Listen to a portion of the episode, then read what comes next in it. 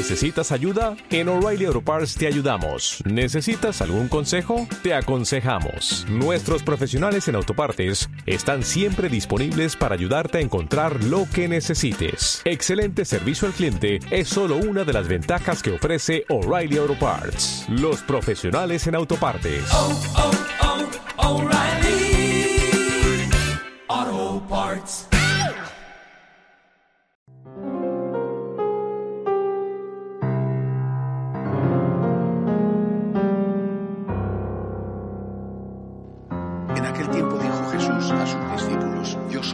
Verdadera vid y mi Padre es el labrador. A todo sarmiento mío que no da fruto lo arranca y a todo el que da fruto lo poda para que dé más fruto. Vosotros ya estáis limpios por las palabras que os he hablado. Permaneced en mí y yo en vosotros. Como el sarmiento no puede dar fruto por sí si no permanece en la vid, así tampoco vosotros si no permanecéis en mí. Yo soy la vid, vosotros los sarmientos. El que permanece en mí y yo en él, ese da fruto abundante, porque sin mí no podéis hacer nada. Al que no permanece en mí lo tiran fuera como el sarmiento y se seca. Luego los recogen y los echan al fuego y arden. Si permanecéis en mí y mis palabras permanecen en vosotros, pedid lo que deseáis y se realizará. Con esto recibe gloria mi Padre, con que deis fruto abundante. Así seréis discípulos míos. Palabra del Señor.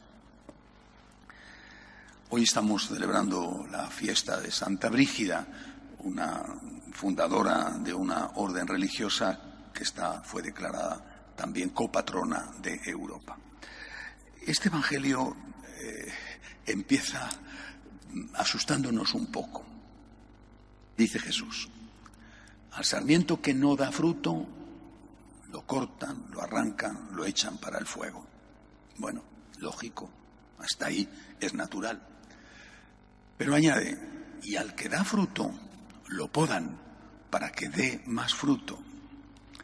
Esto sabemos que es así en las, en las vides, ¿verdad? Cuando vemos en nuestros campos las grandes extensiones de las cepas, eh, ahora en esta época del año verdes y ya cargadas de racimos que serán cosechadas al final del verano. Pero luego vemos, ya entrando el año, en enero, febrero, cuando empieza la poda de esas vides que han dado fruto. Esa poda es para que den más fruto, pero esa poda, si le preguntáramos y pudiera hablar y pudiera sentir y expresarse, no puede porque no es un ser humano, no tiene capacidad de expresión. Si le preguntáramos al sarmiento qué sientes, diría que le duele. La poda duele. A nosotros nos pasa igual. La poda duele. Entonces, eh, eh, eh, o te arrancan o te podan, pero siempre te duele. Unas veces te duele porque se ha acabado, como pasará al final de nuestra vida. Y otras veces te duele, y además te duele porque has sido bueno, porque has dado fruto. Dice, pero ¿por qué? ¿Por qué tiene que suceder esto? Fijémonos en las vides. Ahora ya no tanto, porque los campos están más cuidados, pero seguramente que aún se verá en determinados sitios. Las, las, esas cepas, cuando no han sido podadas, al año, dos años, tres años, se han vuelto silvestres. En vez de dar racimos de uvas, dan unos racimos muy pobres, muy míseros de uvas ácidas que se llaman agrazones. Se han vuelto silvestres. Es decir, si no hubiera habido poda, la cepa buena que dio unas buenas uvas de la cual salió un magnífico vino, se hubiera silvestrado, se hubiera echado a perder.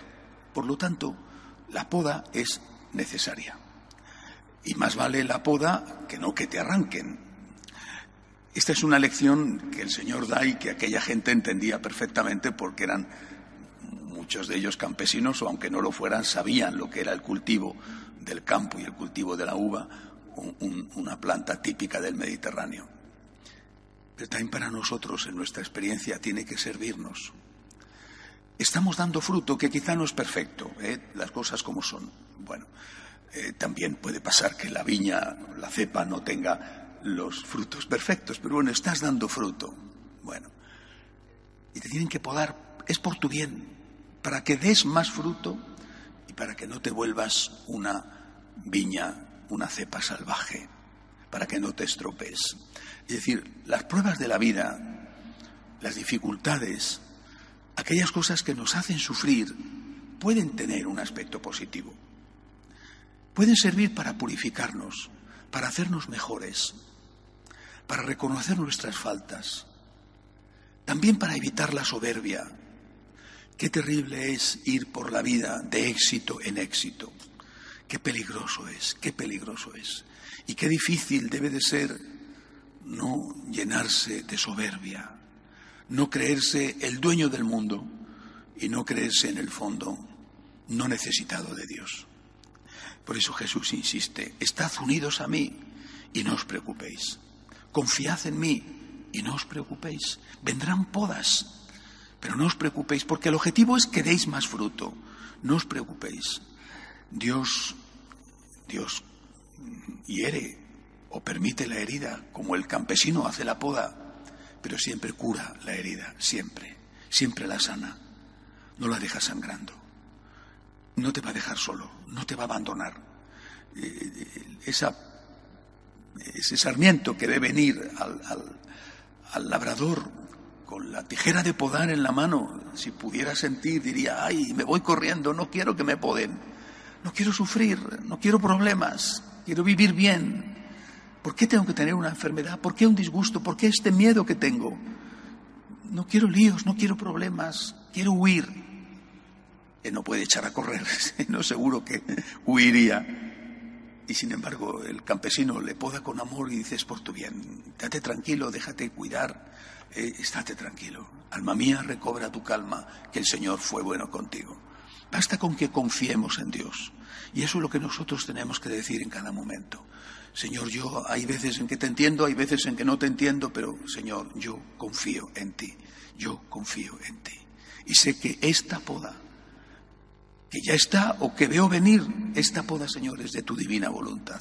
Dame la fuerza, Señor, únicamente te pido eso, dame la fuerza para resistir la poda, seguir dando fruto y a ser posible todavía mejor fruto. Que así sea.